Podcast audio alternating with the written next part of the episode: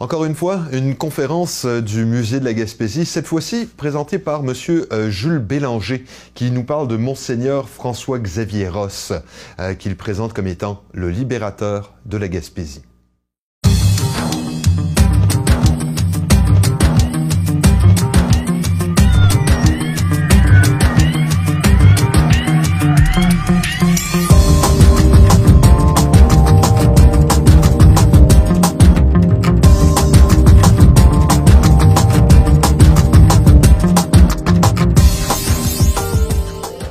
Encore une fois, bonsoir à tout le monde, à tous et à toutes. Euh, je n'ai pas ma voix naturelle, c'est-à-dire ma voix normale, mais je tenais quand même à venir, euh, puisque j'avais promis de faire cette euh, causerie. Il me fait grand plaisir de vous parler d'un homme qui a fait énormément pour la Gaspésie. C'est un homme qui a, qui a changé le cours de l'histoire en Gaspésie. Monseigneur François-Xavier Ross. Je ne l'ai pas connu personnellement, pas beaucoup. Je l'ai vu une couple de fois. La première année que je suis arrivé au séminaire de Gaspé, il est venu bien sûr faire des visites, deux visites, petit discours, mais on n'allait pas jaser avec lui. C'était Monseigneur Ross. Euh, c'est un homme qui euh, mérite de passer à l'histoire. Il, est passé à l'histoire, mais euh, pas seulement moi, plusieurs de ses lecteurs et de ses admirateurs pensons qu'il a été un des grands évêques du Québec, pas seulement de la Gaspésie. La Gaspésie a été chanceuse de l'avoir comme premier évêque, comme évêque fondateur. Alors, ma petite causerie va se dérouler comme ceci. Je vais vous parler un peu de l'homme, pas beaucoup, parce qu'il y a tant de choses. L'éducateur, cet éducateur qu'il était, Ensuite, ben, il, est devenu évêque de Gaspé. Il avait déjà un bon bout de chemin de fait. Et puis, il a travaillé. Il a tellement travaillé qu'on se demande où il prenait le temps. Il a été évêque, comme vous allez le voir, il était évêque de Gaspé de 1923 à 1945 quand il est mort. Alors, il a fait beaucoup de travaux. Dans ces travaux, il y a l'éducation dont je vous parlerai, il y a la santé, il y a l'économie, il y a les communications, et c'est beaucoup. Bon, l'homme, il est né à Grosse-Roche, pas très loin de Matane. Il a été ordonné prêtre en 1894. Et puis, très jeune, il a été nommé principal d'école normale, de l'école normale de Rimouski.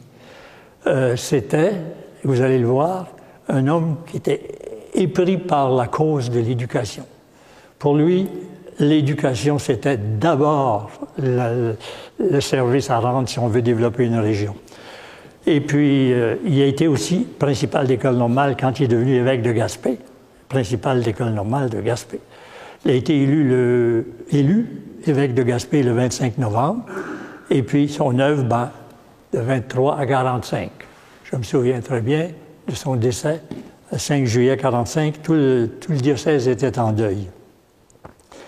Il avait été, avant d'être, euh, tout de suite après son ordination, ou à peu près, il avait été missionnaire, prêtre missionnaire à Matapédia.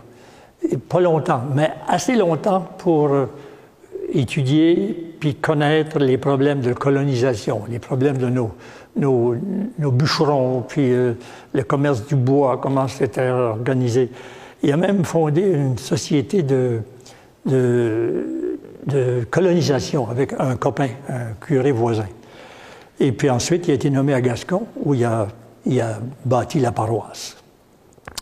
Ici, je vous montre Monseigneur Joseph Romuald Léonard. Pourquoi? C'est parce que ce Gaspésien, né à Carleton, et il était évêque de Rimouski aussi. Il était évêque de Rimouski, vous voyez, vous voyez par les dates, lorsque Monseigneur Ross a, a été nommé évêque de la Gaspésie, vous allez voir pourquoi. C'est que Monseigneur Joseph Léonard avait compris que la Gaspésie avait besoin d'un diocèse. La, Gaspésie, c'était une partie du diocèse de Rimouski. Ça commençait quelque part dans le bout de Sainte-Anne-de-Pocatière, puis, puis plus tôt, ça commençait à inclure Québec. D'ailleurs, en passant, Québec a déjà été le diocèse de toute l'Amérique du Nord. Alors, Léonard a, dit il faut que la Gaspésie devienne un diocèse. Parce que ça n'a pas de bon sens, c'est trop, trop éparpillé, puis on, a des besoins énormes. Alors c'est lui qui a lancé l'idée, puis qui a convaincu les autorités de Rome de couper le diocèse de Rimouski euh, en, créant le diocèse de Gaspé, qui commence, comme vous le savez, à l'ouest de Capcha, et puis à l'ouest, à l'est de Matapédia, c'est ça, Matapédia est dans Rimouski. Alors, euh, ici, quand, il est décédé, c'est Monseigneur Léonard, eh bien, Monseigneur Ross l'aimait beaucoup. C'était en 1931. Monseigneur Ross a prononcé l'homélie. Et puis, j'ai voulu retenir ce, passage euh, de l'homélie de Monseigneur Ross. Il disait nous avons un motif spécial de reconnaissance envers Monseigneur Léonard, qui donna au diocèse son existence autonome. Je puis vous dire que cet acte de son administration fut l'une des consolations de ces derniers moments et qu'il me fit cet aveu émouvant. Léonard a fait cet aveu à Ross. Je bénis Dieu de m'avoir fait évêque pour me fournir l'occasion de faire ériger le diocèse de Gaspé. Et euh, Monseigneur Ross euh, avait une reconnaissance immense envers Monseigneur Léonard pour la, raison que vous voyez, que vous venez de voir. Maintenant, Monseigneur Ross, moi, je, moi, seulement, nous l'appelons le bâtisseur de la Gaspésie. Ah, c'est un grand, il n'a pas rien qu'un bâtisseur en Gaspésie. Mais c'est un, des gros. C'est un. Comme dans les, autres organisations, on, parle de euh, tel joueur de hockey qui est le numéro un parce qu'il est très célèbre, puis il a fait beaucoup, puis l'autre, c'est tel politicien très important. Mais comme bâtisseur de la Gaspésie, là, c'est pas facile de battre Ross. Quand il est arrivé, eh bien, comme tous les autres évêques, il a prononcé un discours, un discours dans lequel il a dit au monde, aux, Gaspésiens, voici ce que je veux faire ici, moi. Voici ce qui presse, d'après moi. Et dans son discours, il y avait ceci. Et d'abord, nous nous appliquerons à vous faire progresser dans les voies de l'intelligence. Euh, c'était pas, c'était pas le temps de faire des universités en Gaspésie. Les gens étaient pauvres, l'économie était, était maladive, l'économie, l'économie était était vraiment, vraiment malade. il y avait de la misère. Il y avait de la pêche. Les pêcheurs étaient, euh, ils étaient exploités. Il y avait de la forêt. Les ouvriers et les forestiers étaient payés plus ou moins. Les compagnies étrangères se, fichaient pas mal du bonheur des Gaspésiens. C'était l'argent. La situation économique était pénible. Et Ross la connaissait. D'abord, il avait connu de Rimouski, puis ensuite à Matapédia, puis à Gascon. Il connaissait son monde. Donc, pour lui, si on veut développer la Gaspésie, puis il voulait, on commence par quoi? Vous pourriez me dire, bon, on commence par, on commence par toutes sortes de choses. Il en a beaucoup à faire. Effectivement, il en avait beaucoup à faire. Mais il a dit en partant, il faut commencer par les voies de l'intelligence. Il y avait besoin de garçons puis de filles avec de l'instruction. Il y en avait quelques-uns, quelques-unes, mais il n'y en avait pas assez. Il n'y avait pas assez parce qu'il n'y avait pas assez d'école. Puis euh, les gens, les pêcheurs, puis les, bûcherons n'avaient pas le moyen de payer ben, ben, des sous pour faire instruire leurs enfants. Donc, il n'y avait, pas beaucoup de monde instruit, puis ça en prenait. Alors, Ross s'est dit, on va y voir. Avec quels moyens? On verra avec quels moyens. Il n'y en avait pas beaucoup. Ben, il en a trouvé. Écoutez, soigner le mal à sa racine, c'est ça. C'est soigner le mal de la Gaspésie en faisant en sorte qu'il y ait plus de garçons et de filles instruits pour toutes sortes de responsabilités. Écoutez, dans, dans, excusez, en 1820, pour donner une date, il y avait seulement deux écoles en Gaspésie. Une à Douglastown puis une à, New Carlisle. Ça, je comprends très bien, c'est parce que les loyalistes venus des États-Unis s'étaient surtout concentrés là, puis le gouvernement a décidé de les aider. On va leur payer des écoles, sont des fidèles, ils sont fidèles à la couronne d'Angleterre.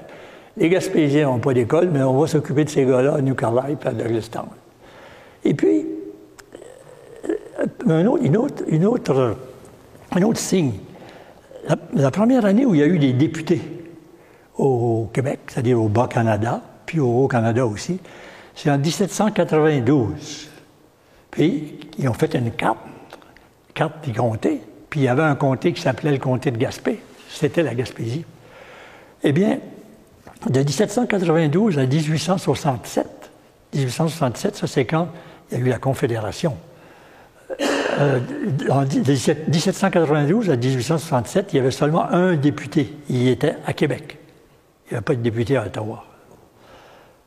On a eu 20 députés. Nous, les Gaspésiens, nous avons eu 20 députés à Québec. Ils étaient tous nés à l'extérieur. Il y en avait quatre qui étaient francophones. Ça, ça, parle par soi-même. Hein. On n'avait pas d'école. Je comprends que ce n'est pas nécessaire d'être, même pour être sénateur, on peut ne pas savoir lire, mais c'est une école d'exception. Mais écoutez, comment voulez-vous qu'on ait du choix? Ces gens-là ne pouvaient pas aller à l'école. De 1867 à 1920, là, le comté de Gaspé, comme les autres comtés, avait deux députés, un à Québec, puis l'autre à Ottawa. Or, de 1867 à 1920, euh, on a eu 26 députés à Québec et Ottawa, puis il y avait six là-dedans, six natifs de la Gaspésie. On, peut, ça se passe de commentaires. Hein. Ross savait tout ça. Et puis, il y avait besoin de développeurs. Alors, écoutez, bien, il est arrivé en 1923. En mai 1923, il est arrivé avec son énergie pour bâtir. Et puis, il a ouvert une école normale en 1925, deux ans. C'était de l'ouvrage, ça. Préparer une école normale. Il n'avait pas eu le temps de la bâtir. Donc, euh, M. Baker à Gaspé, qui lui a prêté une bâtisse qui est toujours là, derrière l'hôtel des commandants, là. Il lui a prêté cette bâtisse-là pour commencer son école normale. Mais avec qui? Avec les sœurs Ursulines qu'il avait connues à Rimouski, parce qu'il était principal de l'école normale, puis il connaissait les, les, chefs là-dedans. Et puis il les a amenés à Gaspé, puis il a réussi à ouvrir son école normale euh, avec pas beaucoup d'élèves. C'était pas une foule, mais quand même, ça commençait en 1925. Puis tout de suite, la même année, il a intégré une école ménagère là-dedans. Il a, réussi à convaincre les sœurs de donner des cours d'école ménagère parce qu'il savait qu'en Gaspésie, on avait besoin de femmes aussi qui s'y connaissaient dans l'administration des déménages et puis l'organisation de famille. Ça manquait. ces gens-là n'avaient pas pu aller à l'école. Quelques-uns allaient à l'école. Quelques-unes. Ben, ils prenaient le bateau puis ils allaient à l'école à Québec. Ça prenait des sous, puis ils en avaient, ceux-là. On pourrait en nommer. On en connaît. On a connu Mme Gertie Le Boutillier, qui était une, gentille dame. Elle, a vécu jusqu'à 102 ans, je pense. Elle est allée étudier à Québec. Ben oui, les Le Boutillier, ils avaient le commerce du poisson, faisaient instruire les enfants, c'était normal. Ensuite, séminaire diocésain. Pourquoi une école normale avant le séminaire? Le séminaire diocésain, c'était pour, préparer des prêtres, oui, mais pas seulement des prêtres des, chefs de file, des gens qui avaient de l'instruction pour être dans la médecine, le, génie, l'administration, le droit, etc. Mais il fallait commencer par les écoles. Parce que tu ne rentres pas au séminaire en, première année.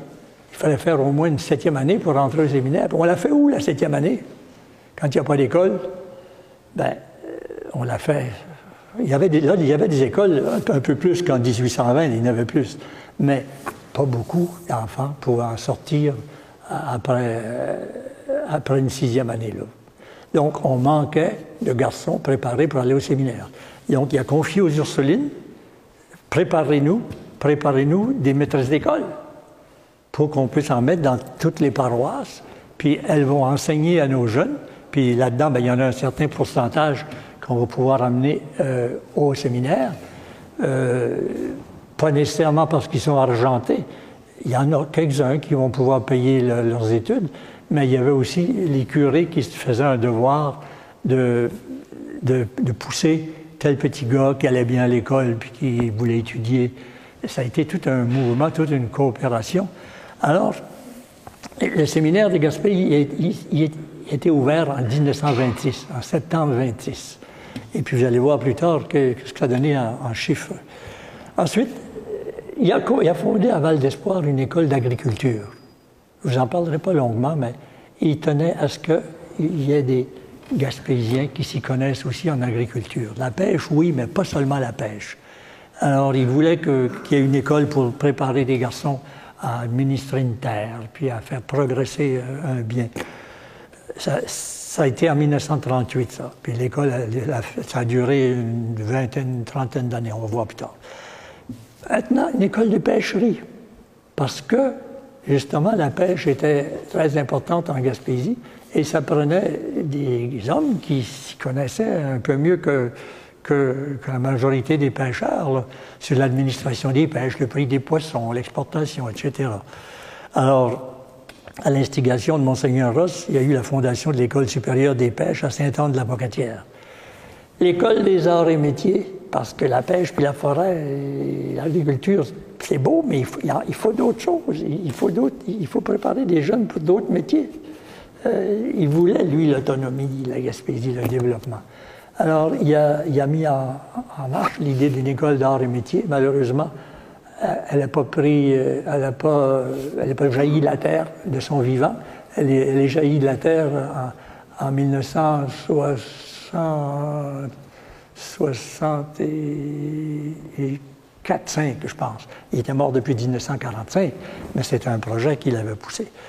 Voilà, je, l'ai indiqué en 1960, l'école. Ça, c'est l'école normale. Le premier bâtiment de l'école normale de Gaspé, malheureusement démoli. Et ça, a été agrandi à gauche et à droite euh, pour, parce qu'il y avait de plus en plus d'élèves. Il y avait une école ménagère et puis il y avait, il y avait c'était populaire. Ici, c'est le séminaire de Gaspé, 1926, l'année de son ouverture. Ce que vous voyez en arrière, c'est la, bâtisse où les religieuses habitaient, les religieuses qui s'occupaient de la buanderie, puis de la cuisine, puis euh, euh, d'un dévouement extraordinaire. Ce pavillon-là s'appelle maintenant le pavillon René Lévesque, parce que René Lévesque a fait ses études classiques euh, dans, ce pavillon-là. C'était le seul qui, existait à son époque. Ici, c'est l'école d'agriculture de Val d'Espoir. Vous voyez le bâtiment des, des, pères, et puis vous voyez la grange, la porcherie, le poulailler. C'était une, une, belle ferme, plusieurs, plusieurs milles de, de, profondeur. Et ça, ça, a fait, euh, ça, ça fait instruire, ça instruit un nombre considérable de, de, Gaspésiens qui ont pu ensuite améliorer la ferme paternelle et puis développer de leur côté euh, la Gaspésie. Regardons maintenant, rapidement, les récoltes. Ah, on vient de parler de l'école d'agriculture, mais les récoltes en scolarisation. Ross l'avait dit, il faut instruire du monde. Eh bien, l'école normale de Gaspé, en 1926, il y avait 10 élèves. De 27 à 66, il y en a eu plus de 1300. Est-ce qu'ils sont toutes devenues des maîtresses d'école? Pas nécessairement, mais il y en avait une bonne partie qui ont pu ensuite aller dans tous les villages, puis euh, enseigner dans la petite école. L'école normale de Saint-Anne-des-Monts, de 45 à 66, 425 filles. L'école normale de Carleton, de 47 à 66, 700. Vous pourriez vous dire, mais pourquoi ces chiffres-là pendant des années? Mais c'est parce que il avait lancé la graine. Il avait jeté la graine avec sa petite école dans l'hôtel Baker, 10 élèves, puis euh, ensuite au séminaire. Euh, donc Carleton, 47 à 66, 700, puis l'école normale des îles, parce que les îles de la Madeleine ont été annexées au diocèse de Gaspé en 46 ou 48, eh bien, 500. Euh, puis l'école normale anglaise, parce qu'on avait des anglophones, on en a encore, Saint Joseph Teachers, euh, ça c'était à Pointe-à-la-Croix. De 57 à 66, 200. Total, plus de 3000. Savez-vous que ça fait de 3000, ça fait de l'ouvrage hein, pour, pour instruire des jeunes? Quand il a annoncé en 1923, il est arrivé en mai. Retenez cette date-là. Il est arrivé au mois de mai. Et puis, euh, on sait qu'il y avait encore de la glace sur la baie, puis il n'y avait pas de pont. Et puis, il n'y avait pas de, de traversier convenable. Alors, ils l'ont fait traverser la baie un canot avec des gars qui poussaient les blocs de glace chaque côté pour, passer. Puis, quand ils sont arrivés au quai, il y avait une échelle toute glacée. Ils l'ont fait monter dans l'échelle pour venir prendre son, son, siège épiscopal. Et ça, c'était le 3 mai. Et, tout de suite, tout de suite, il, était prêt avec sa lettre, son mandement d'entrée, son programme. On peut deviner qu'il l'avait préparé avant, hein, depuis qu'il était Il avait été nommé au mois de novembre précédent. Il avait mijoté des choses, hein, puis il avait écrit. Alors, regardez qu'est-ce qu'il dit au sujet du séminaire pour répondre aux urgents besoins d'abord du clergé diocésain et ensuite des professions libérales et autres en cette Gaspésie qui manque si gravement de chefs de file et de développement. je vais fonder un séminaire. Il n'y a pas d'argent. Il y a des gens qui ont dit, mais il, est malade. Il n'y a pas d'argent, puis ça coûte cher, euh, bâtir euh, un édifice, puis ensuite euh, trouver des professeurs. Alors, il s'est lancé dans une quête, une quête d'argent, oui, puis il y a eu de l'argent un peu, des, de ceux qui n'avaient. Je me souviens que M. John Hall Kelly, je me souviens, j'ai appris, John Hall Kelly, qui était un ami de Monseigneur Ross, un avocat brillant de New Carolina, et lui, il a donné 1000 dollars. Et à l'époque, 1000 dollars, c'était beaucoup, parce que le projet du séminaire, c'était 175 000. Toujours est-il qu'il a fini par trouver un peu d'argent, assez pour lancer la construction il a demandé au curé, qui était bien d'accord pour aider, mais les curés lui ont dit, des curés lui ont dit, mais, nos gens n'ont pas d'argent. Mais le curé, il leur a demandé de, convaincre leur famille de verser 2 dollars par année, par famille. Et puis, ben, ça, ça versait. Euh, il y en a qui trouvaient ça difficile. Il y a un curé qui a, qui a écrit, j'ai vu la lettre dans les archives, un curé qui a écrit à l'évêque pour lui demander l'autorisation, la permission de passer une année parce que ça allait très mal. Il dit, mes paroissiens, il y en a qui manquent d'argent, ils manquent de nourriture. Et puis la pêche est mauvaise. Et puis leur demander 2 dollars, c'est leur enlever le pain de la bouche. Alors il a, demandé le, privilège d'être dispensé pour une année. Et quand, euh, le, les élèves ont commencé à arriver, bien sûr, avant que les élèves arrivent, il fallait des professeurs. Où est-ce qu'on prend ça? Il n'y avait pas. Il y avait des curés, mais ils étaient tous pris, puis il en manquait. Alors, il s'est mis à, écrire à des communautés religieuses. Il y en a ça des dans les archives. Différentes communautés religieuses. Pourriez-vous nous, venir nous ouvrir notre séminaire? Vous avez des éducateurs dans vos rangs.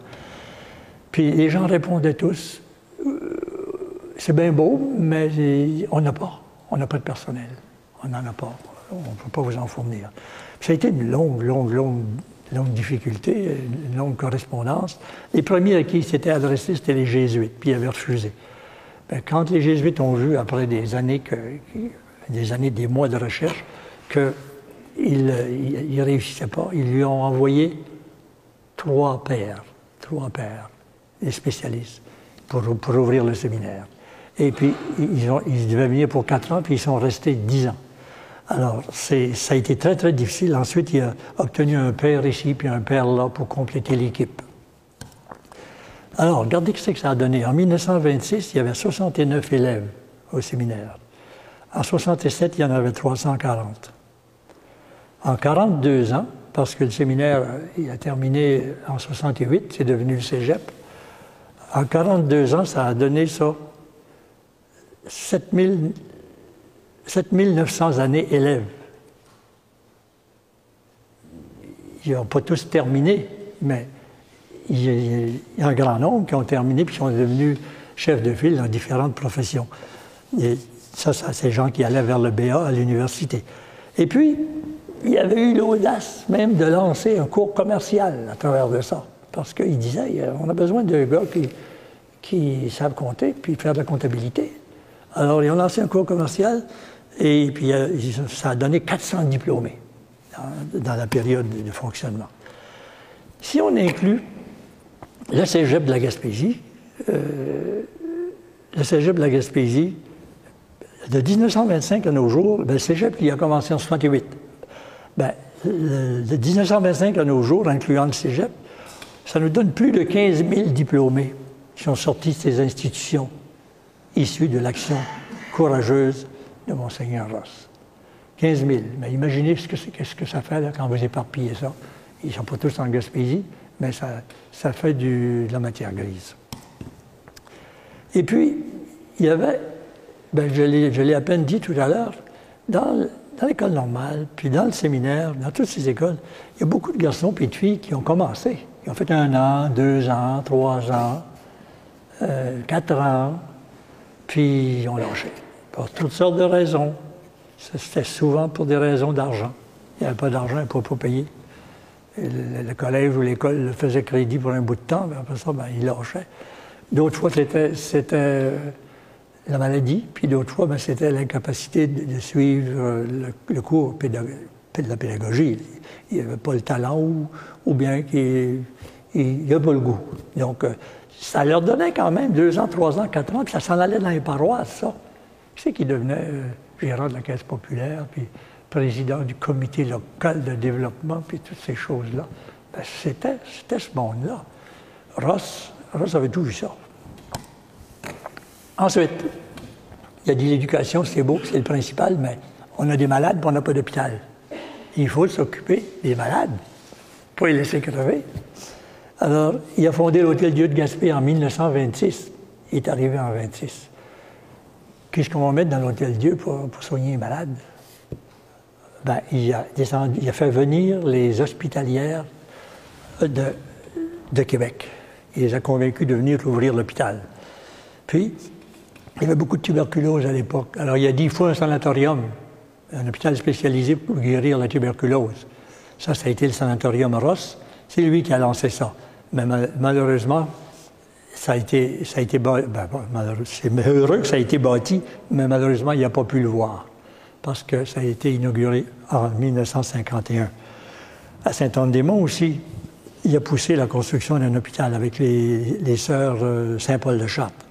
Et puis l'hôpital de Chandler en 1931.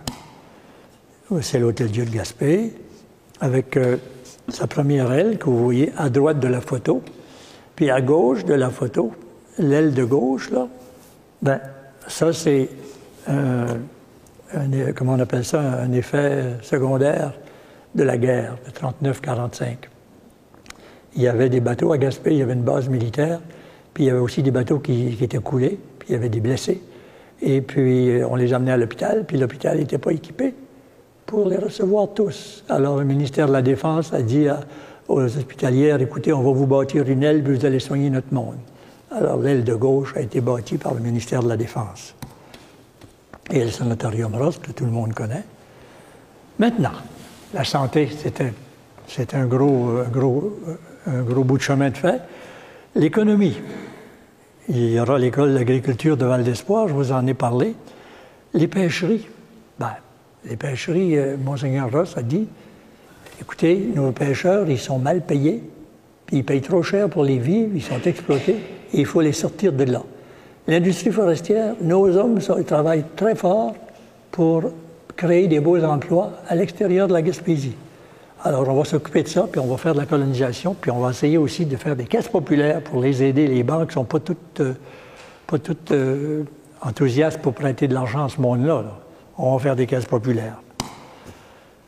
Le projet de Monseigneur Ross à Val d'Espoir, c'était d'abord une trappe. Il voulait, des moines, euh, des trappistes qui enseigneraient l'agriculture. Malheureusement, ça n'a pas marché. Les trappistes, ils venaient de Belgique, puis euh, ils ne sont pas adaptés.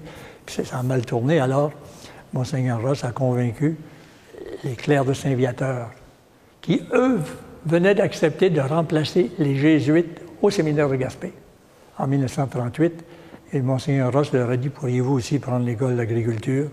Puis ils ont dit oui. C'est ça, c'est l'école d'agriculture. Je pense qu'on l'a vu tout à l'heure. Alors, c'est en 1938, c'est ça quand les clercs de Saint-Viateur sont arrivés, le monastère est devenu école d'agriculture.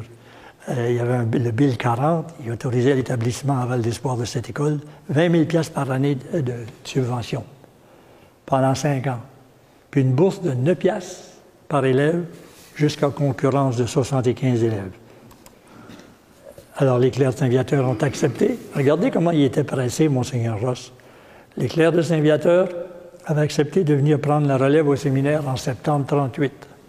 Et puis, le 10 mars 38, Monseigneur Ross écrit au, Père Latour qui allait être le, premier supérieur de l'équipe au séminaire en septembre.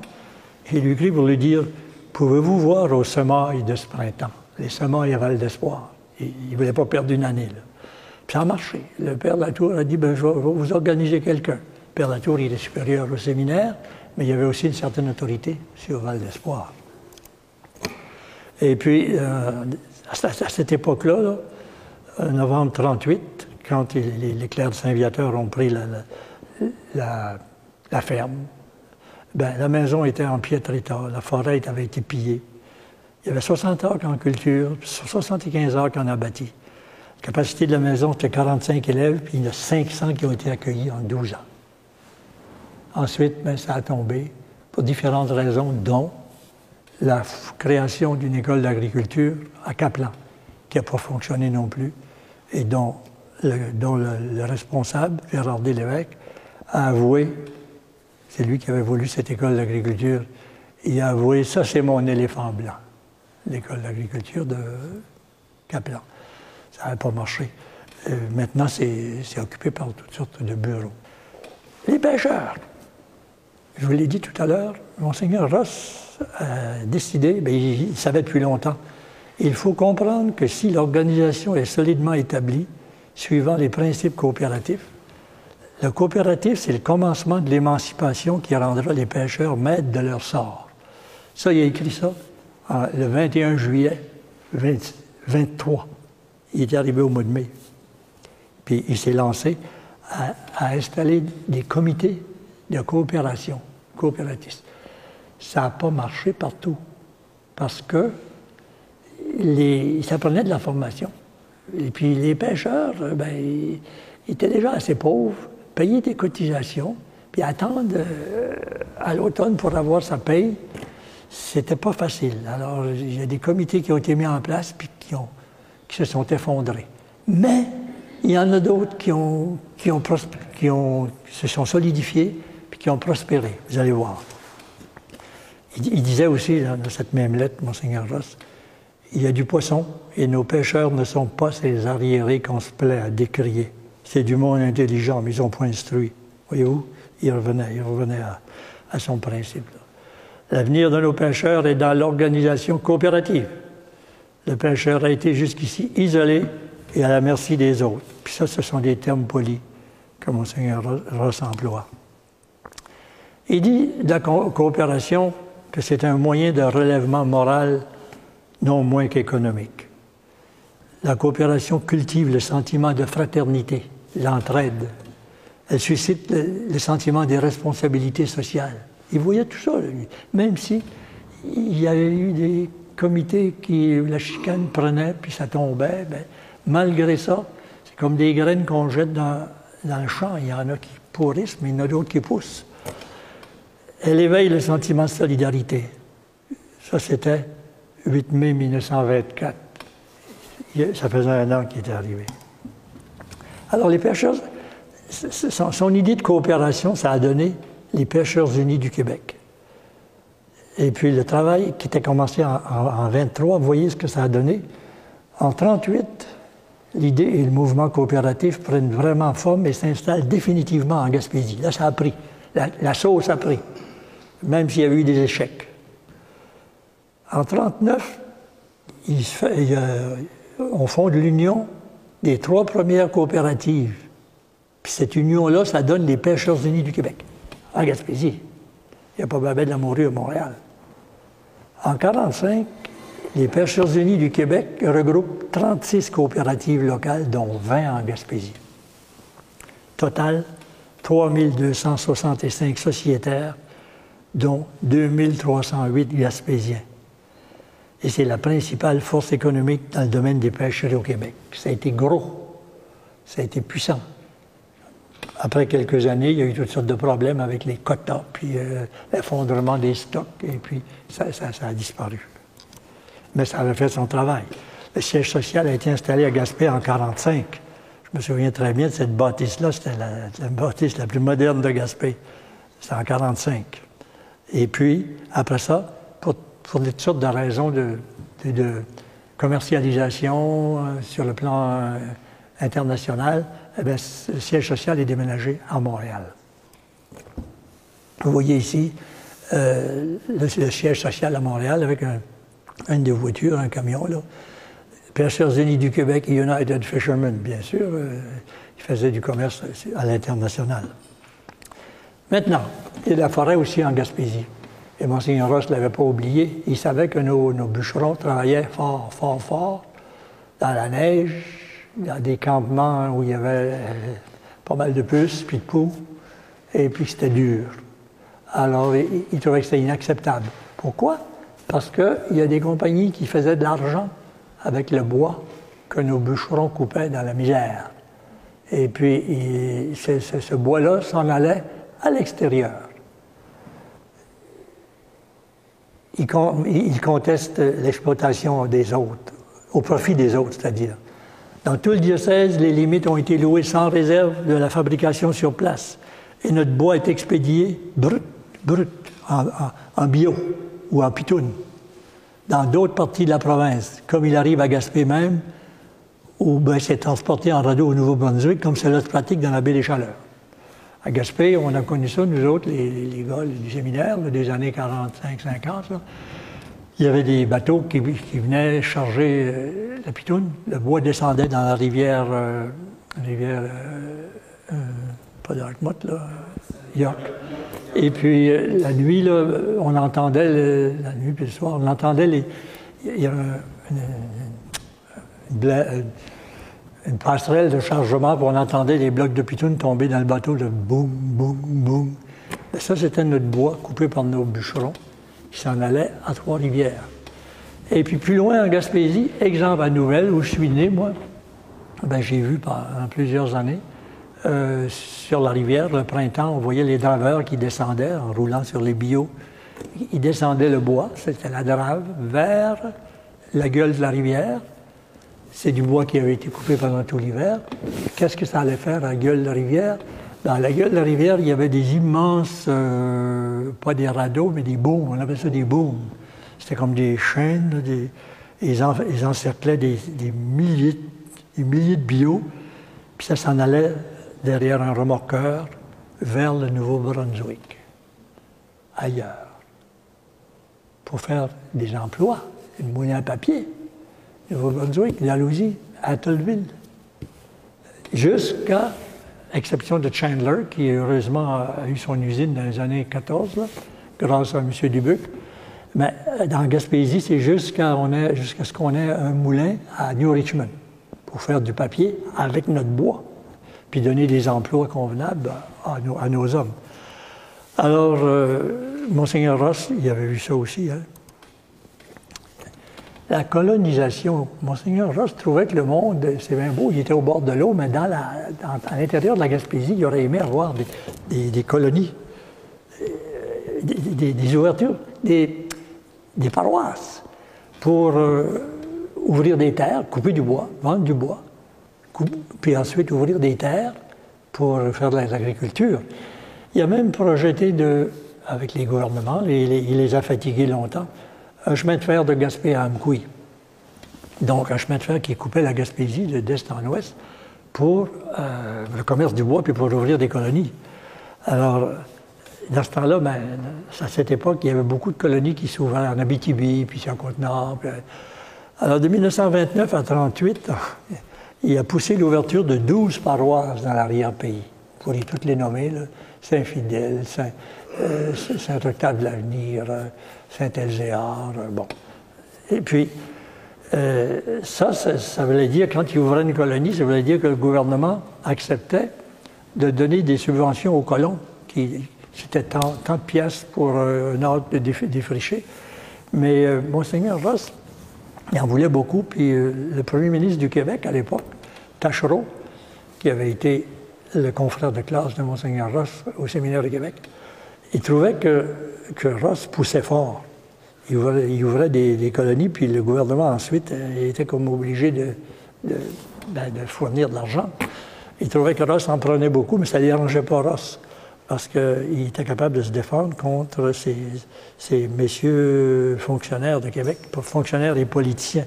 En 1933, euh, Monseigneur Ross avait donné une conférence sur la colonisation au château Frontenac, puis les journaux ont, publié que Tachereau n'était pas content, parce que Ross euh, exagérait un peu. Voilà. Ici, vous avez la fondation de Saint-Elzéard. Ça venait d'être ouvert, 25 ou 24. Ça, c'était avant, avant la série de, combien j'ai dit, 9 ou 12. Évidemment, c'était une église, église-école. Tout se faisait là. Il y avait une école, puis une église, chapelle, pour commencer la, paroisse. Ça, c'en est une qui n'a qui a pas été fermée. Euh, elle, est, parmi les, celles qu'on a sauvées. Les mines. Monseigneur Ross voulait des mines aussi. Il voulait exploiter des mines. Il, était bien au courant qu'il y avait de la richesse dans le sous-sol. Et puis, en janvier 1932, il a fait des démarches auprès des autorités belges. Il y avait des contacts. Il s'intéressait aux mines de zinc en Gaspésie. Ça a donné un projet sur la route euh, New Richmond-Saint-Anne-des-Monts. Euh, ça s'appelle les mines fédérales, mais ça n'a pas duré. Ça a été une tentative, mais euh, Monseigneur Ross poussait. Il voulait, euh, créer de l'emploi là pour, son monde. Tout le monde ne pouvait pas pêcher puis couper du bois. Maintenant, le transport et les communications. Selon Monseigneur Ross, la question gaspésienne, c'est une question économique qui se réduit à une question de transport. Vous, l'entendriez aujourd'hui, s'il était là, parler de via rail et puis, du chemin de fer. Euh, il était convaincu que les communications, c'était essentiel pour pour développer une région. À l'église de Bonaventure, à l'automne 1923, il est arrivé au mois de mai. Il a réussi à réunir 2000 personnes à Bonaventure. Pourquoi? Pour rencontrer M. Henry Thornston, qui était le président du Canadien national. Et Monseigneur Ross l'avait convaincu de venir. Venez à Bonaventure, je vais vous, je vais vous trouver du monde. Et Thornston, c'était le, président du Canadien national, mais le chemin de fer qui, allait de Matapédia à Gaspé, c'était pas le Canadien national, c'était des compagnies de broche à foin. ça marchait depuis une dizaine d'années, puis ça marchait plus ou moins. Euh, c'était vraiment un piètre service. Euh, c'était mieux que rien, mais Monseigneur Ross n'était pas content. Et puis, il avait raison. Euh, pour le transport du poisson, puis pour les communications commerciales avec les villes, ça n'avait pas de bon sens comme service. Alors, euh, il a réuni ces 2000 personnes, puis il a parlé à Thornston. Il était d'une éloquence extraordinaire, cet homme-là. Et puis, qu'est-ce qui est arrivé? Eh bien, il, avoir, il, a, passé ce message-ci, là. Le gouvernement se doit, pour rendre justice égale à toutes les parties du pays, de faire entrer dans le réseau du Canadien national les chemins de fer de Gaspé. Une nécessité pour le développement de cette partie du pays. Ça, ça faisait partie d'une requête euh, euh, rédigée par Ross. Et puis, c'était un argument, là. C'était le principal, mais il y en avait d'autres. En 1929, ça, ça veut dire, euh, j'ai dit 23, ça veut dire six ans plus tard, après des années de revendications patientes dirigées par Monseigneur Ross, le gouvernement canadien vote enfin la nationalisation du chemin de fer de la Gaspésie. Quand il y en a qui disent qu'un évêque, c'est là pour s'occuper de, la pastorale puis des sacrements, là, euh, Ross n'était pas, pas de cette école-là. Un évêque, ça doit, ça doit s'occuper des problèmes des, des, des, citoyens, des, membres du diocèse. Il s'en occupait. Il faisait la pastorale, puis il visitait ses paroisses. Mais vous voyez ce qu'il faisait en plus. Vous voyez, vous commencez à voir pourquoi on l'a appelé le libérateur de la Gaspésie. Le pont de Gaspé, ah oui, il avait dû monter dans l'échelle, lui, mais il, trouvait que c'était, en tout cas, c'était pas euh, un moyen de communication très, très euh, avantageux pour la ville de Gaspé. Le village de Gaspé vote une résolution en janvier 26. Ross Vous pouvez, le deviner, c'est lui qui dirige la délégation à Québec. Ils ont gagné en 1930. Qu'est-ce qu'ils ont eu? Début du chantier de la construction au printemps 31, puis inauguration du pont en 32. Regardez bien où est Ross. Il est là. Il est là. Euh, je n'ai pas mon guide là, mais vous pouvez le reconnaître euh, avec son son ceinturon, puis oui, oui. Puis là, il y a les députés à côté de lui, puis les gens, les gens de euh, les gens des hautes responsabilités. Ils sont venus fêter l'événement. C'était, tout un événement. Le tourisme, il n'a pas fini. Le tourisme, Monseigneur Ross trouvait qu'il y avait de l'avenir là-dedans. Il me reste seulement 2, 3, 4 minutes. Euh, parce que la Gaspésie, c'est beau. C'était beau dans ce temps-là aussi. Mais le tourisme n'était pas développé. Il n'était pas il l'est pas encore tout à fait, il l'est maintenant, mais il reste du chemin à faire. Mais Ross a écrit à ses curés, parce qu'il passait par les curés pour essayer de convaincre le monde. Après bien d'autres, je viens vous exhorter à encourager vos gens à faire un nettoyage complet et des embellissements sur leurs fermes, afin que tout respire la propreté, la gaieté, l'aisance. Le tourisme va nous apporter des milliers de visiteurs ayant assez de fierté pour travailler à leur donner une bonne impression. Ça, au curé, dites ça à votre monde. On, va développer du tourisme, ça, va, être, ça va être bon pour l'économie. Et puis, M. Thornton, qui s'était fait convaincre à l'église de Bonaventure, il a écrit à l'évêque en, 1929, il a écrit à Ross, en lui disant Efforcez-vous de convaincre vos gens de la nécessité pour attirer les touristes de conserver le caractère propre et la physionomie particulière de votre intéressante région, d'afficher les avis dans votre propre langue. Euh, vous savez qu'il y avait une tendance à mettre en anglais les, les, sandwichs et les hot dogs à vendre, hein, de manière que les voyageurs aient l'impression de se trouver dans un coin de France. Donc, Ross était allé chercher l'appui de Thornton, qui était une voix, une voix assez autorisée. Maintenant, on sort de l'économie. Monseigneur Ross manquait de personnel. Il n'y avait pas assez de prêtres, il n'y avait pas assez de religieuses dans les écoles. Il y en avait, mais il n'y avait pas assez. Il a décidé, en 1930, il a décidé de fonder une société missionnaire pour envoyer des femmes à l'extérieur du pays. des femmes qui voulaient servir. Il en manquait ici. Puis il a décidé, dans un acte qu'on peut évidemment qualifier de grande foi, il a décidé, on en a qui pourraient aller à l'extérieur. Puis moi, je vais fonder une société, ça a été la Société missionnaire du Christ roi.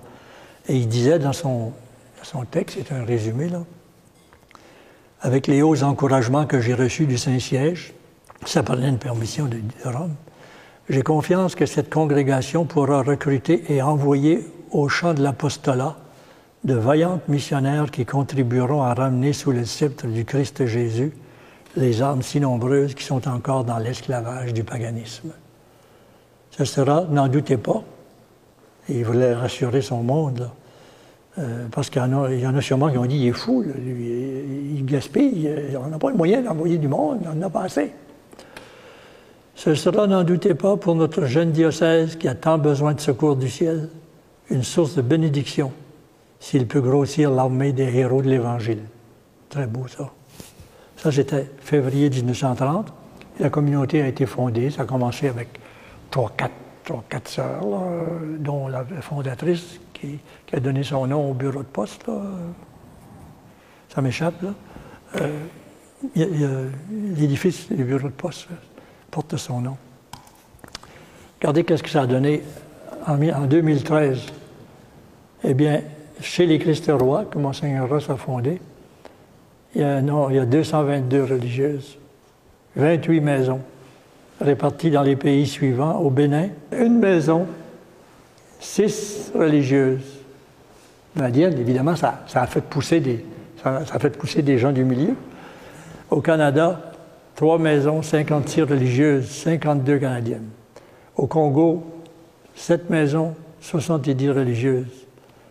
Corée du Sud, une maison, quatre religieuses. Côte d'Ivoire, deux maisons, 13 religieuses. Haïti, six maisons, 42 religieuses. Au Japon, sept maisons, 62 religieuses. Aux Philippines, dont on entend parler de ce temps-ci, si, péniblement, une maison, cinq religieuses. Maintenant, ça c'est un, si vous me permettez une couple de minutes encore, parce qu'on a fini l'économie. Ici, c'est que Ross, Monseigneur Ross, était une de ses caractéristiques, c'était un nationaliste, un gars qui il voulait défendre le plus possible la culture française au Canada, qui était majoritairement anglophone, près des États-Unis, des millions. Alors, il était très nationaliste, et puis il voulait défendre ce qui s'appelle la culture française. Or, le cardinal Villeneuve, qui était archevêque de Québec et donc le grand patron de tous les évêques du Québec, a été invité à Ottawa par le ministère de la Défense, qui, euh, l'a très, très bien reçu. Et puis, le ministère de la Défense trouvait, on était en 1942, la guerre, guerre euh, faisait ses, ravages depuis 1939. Et puis, euh, on trouvait en Angleterre et puis à Ottawa qu'il n'y avait pas assez de soldats canadiens qui allaient s'enrôler. Alors, il n'y avait pas assez au Québec non plus, disait-il. Alors, euh, M. Villeneuve est revenu, de, il est revenu d'Ottawa, convaincu qu'on devrait faire quelque chose pour envoyer plus de nos soldats à la guerre. Et puis, il a réuni tous les évêques du Québec, chez lui à Québec. Il leur a dit, regardez, j'ai préparé une lettre ici euh, que, je vais vous envoyer et que vous allez envoyer au curé de tous vos diocèses pour les inciter à parler à leurs paroissiens, puis à leur dire, écoutez, la guerre n'est pas finie, puis on, faudrait, plus de, soldats. Il faudrait, euh, il faudrait donner un coup. Euh, c'était donc un encouragement euh, fort au, à l'enrôlement. Eh bien, Monseigneur Ross s'est levé, puis il a dit au cardinal Villeneuve, Éminence, moi, je ne suis pas d'accord. Je ne suis pas d'accord. Ouf, c'est le seul qui a dit ça. Alors là, ça a discuté. Et puis, je, vous, ai indiqué, là, euh, Ross s'objecte et gagne. Parce que Villeneuve il avait dit aux évêques, c'est un projet de lettre qui demanderait aux fidèles de voter oui à un, plébiscite. Votez, oui sous peine de faute. Si vous votez pas oui, ça vous être une faute grave. Et Ross a dit, wow, moi je suis contre. Je compte ça. Puis ça, je suis contre la lettre. C'était un projet de lettre. Et puis,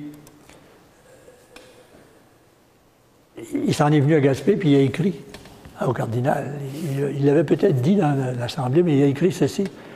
Est-ce bien servir sa patrie que de mettre notre pays à découvert en envoyant nos soldats à tous les coins de l'Europe et de l'Asie, pendant que les Anglais, en état de s'enrôler, viennent prendre ici leur place dans les ministères d'Ottawa.